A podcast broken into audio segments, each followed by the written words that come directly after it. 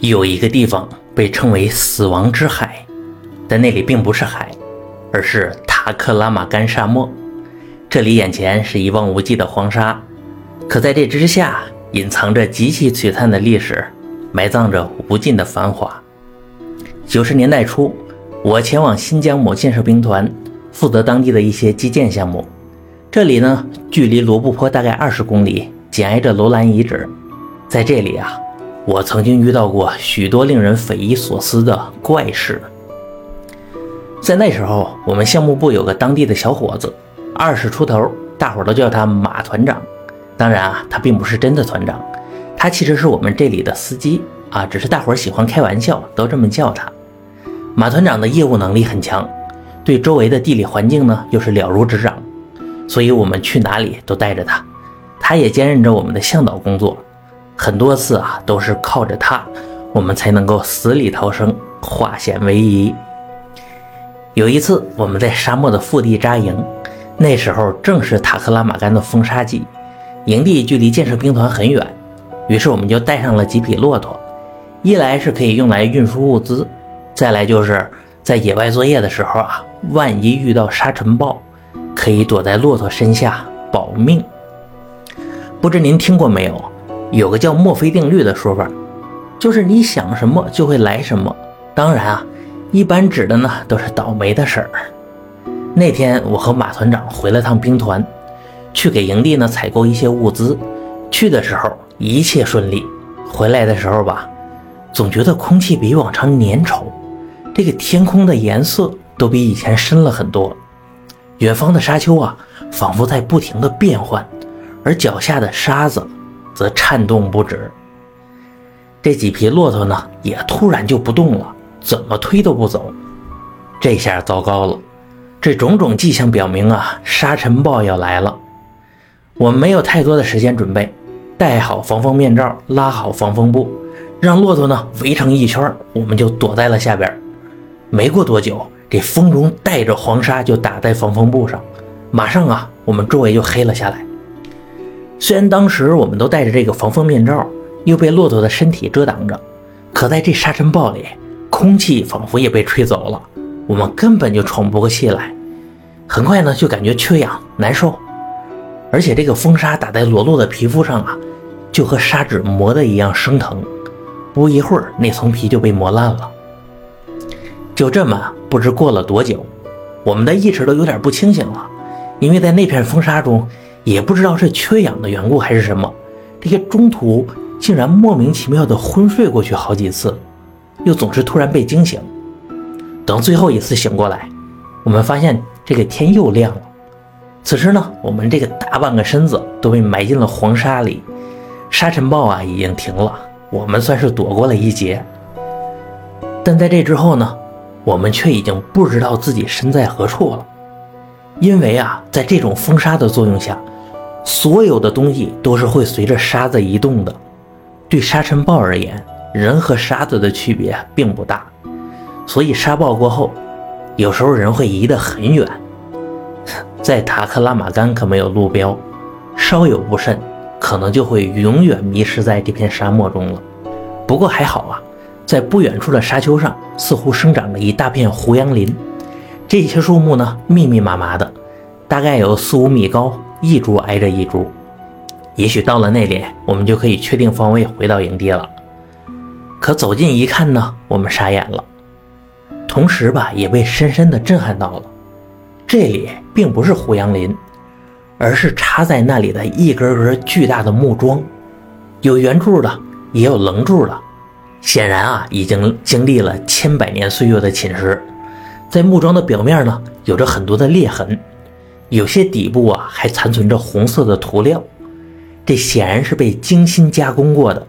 上面有些装饰用的纹路还清晰可见。在一些木桩之上，还有一根细长的木头立在顶端，这形状啊就仿佛一把把巨大的剑插在沙丘上。为什么会有这么多的木桩立在沙丘上呢？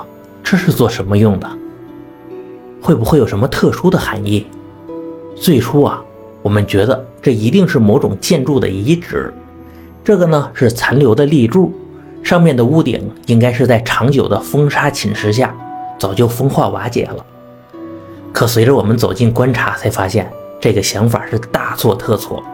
这根本就不是什么屋顶的立柱，露出沙丘的呢，只是立柱的一部分，大部分还埋藏在沙土的深处。就在沙坑下一米左右啊，每个粗大的立柱下，竟然都有一具棺材。这些棺材的形状非常奇特，就像一个倒扣的木船。这种棺材竟然没有底，整个棺木呢被牛皮紧紧地包裹住了。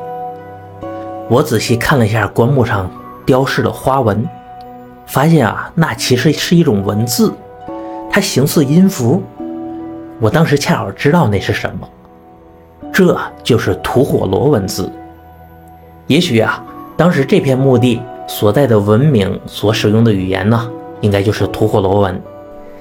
此时呢，马团长也仿佛想到了什么，说：“这里，这片墓地。”可能就是传说中的小河墓地。我顿时恍然大悟，莫非我们这是被风沙吹到了小河墓地的附近？这个小河墓地呀，也叫千官之城。这个传说中由魔鬼守护着一千口棺材的神秘地方，早在三十年代，瑞典的探险家贝格曼一行人就发现了这里，在这个墓群中呢，找到了世界上保存最完好的木乃伊。并将其命名为“微笑的公主”。正是这种奇特的墓葬形式，才让这些干尸保存得如此完好。从这里呢，仿佛能看到当时的繁华。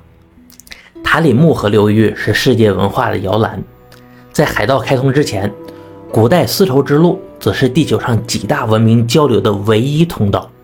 它途经塔克拉玛干的整个南端，让古老的四大文明在这里交汇。这里的每一座古墓，每一个古城，都完好的保存了当时文明碰撞所产生的璀璨文化，其中呢，就包括这座神秘的罗布泊小河墓地。既然已经确定了现在的位置，可怎么回去依旧是个问题。远方呢是一片漫漫黄沙，经过了沙尘暴的洗礼啊，所有的地标全部都不见了。可这时候马团长突然拍着胸脯说。他已经知道怎么回去了，哎，我感到很意外。但马团长啊当时非常自信地保证，说能回去就一定能回去。说完啊，他就骑上了骆驼，笔直地冲向一个方向。我也赶紧跟在他身后，生怕落下。这一路，马团长就像生了千里眼一样，是骑着小骆驼飞奔呐。一路上非常顺利，连个沙坑都没遇到。在太阳落山前。就远远看到了我们的营地，终于安全了。我们这一路的经历和小河墓地的传说，在整个兵团和营地都被人津津乐道。而说起这些事情，我最佩服的还是马团长。我就一直搞不明白，他后来是怎么辨别的方位，又快又准的找到了营地的位置。可之前呢，马团长总是避而不谈，来回跟我卖关子。每次啊都是随便应付几句就给我搪塞过去了。不过后来，在我的百般询问之下，他终于说出了当时的秘密。马团长说啊，你可能不信，我也没法从光秃秃的沙漠上找出正确的方位，但在当时，我听见了一阵清脆的驼铃声，而伴随着驼铃，还有一阵悠扬的歌声。虽然声音不是那么清晰呀，但依旧可以分辨出歌声的方位。就在当时，我就是顺着这个歌声的指引，才能找得这么准的。歌声，我摇了摇头。当时啊，我怎么什么都没听见呢？在沙漠的风沙下，也许啊，这只是风声，也许呢，只是幻听，谁知道呢？但也许真是吐火罗语所唱出的歌谣。也说不定呢，你说对不对？这就是关于罗布泊小河墓地的故事，希望你能喜欢。我是老优，我们下期见。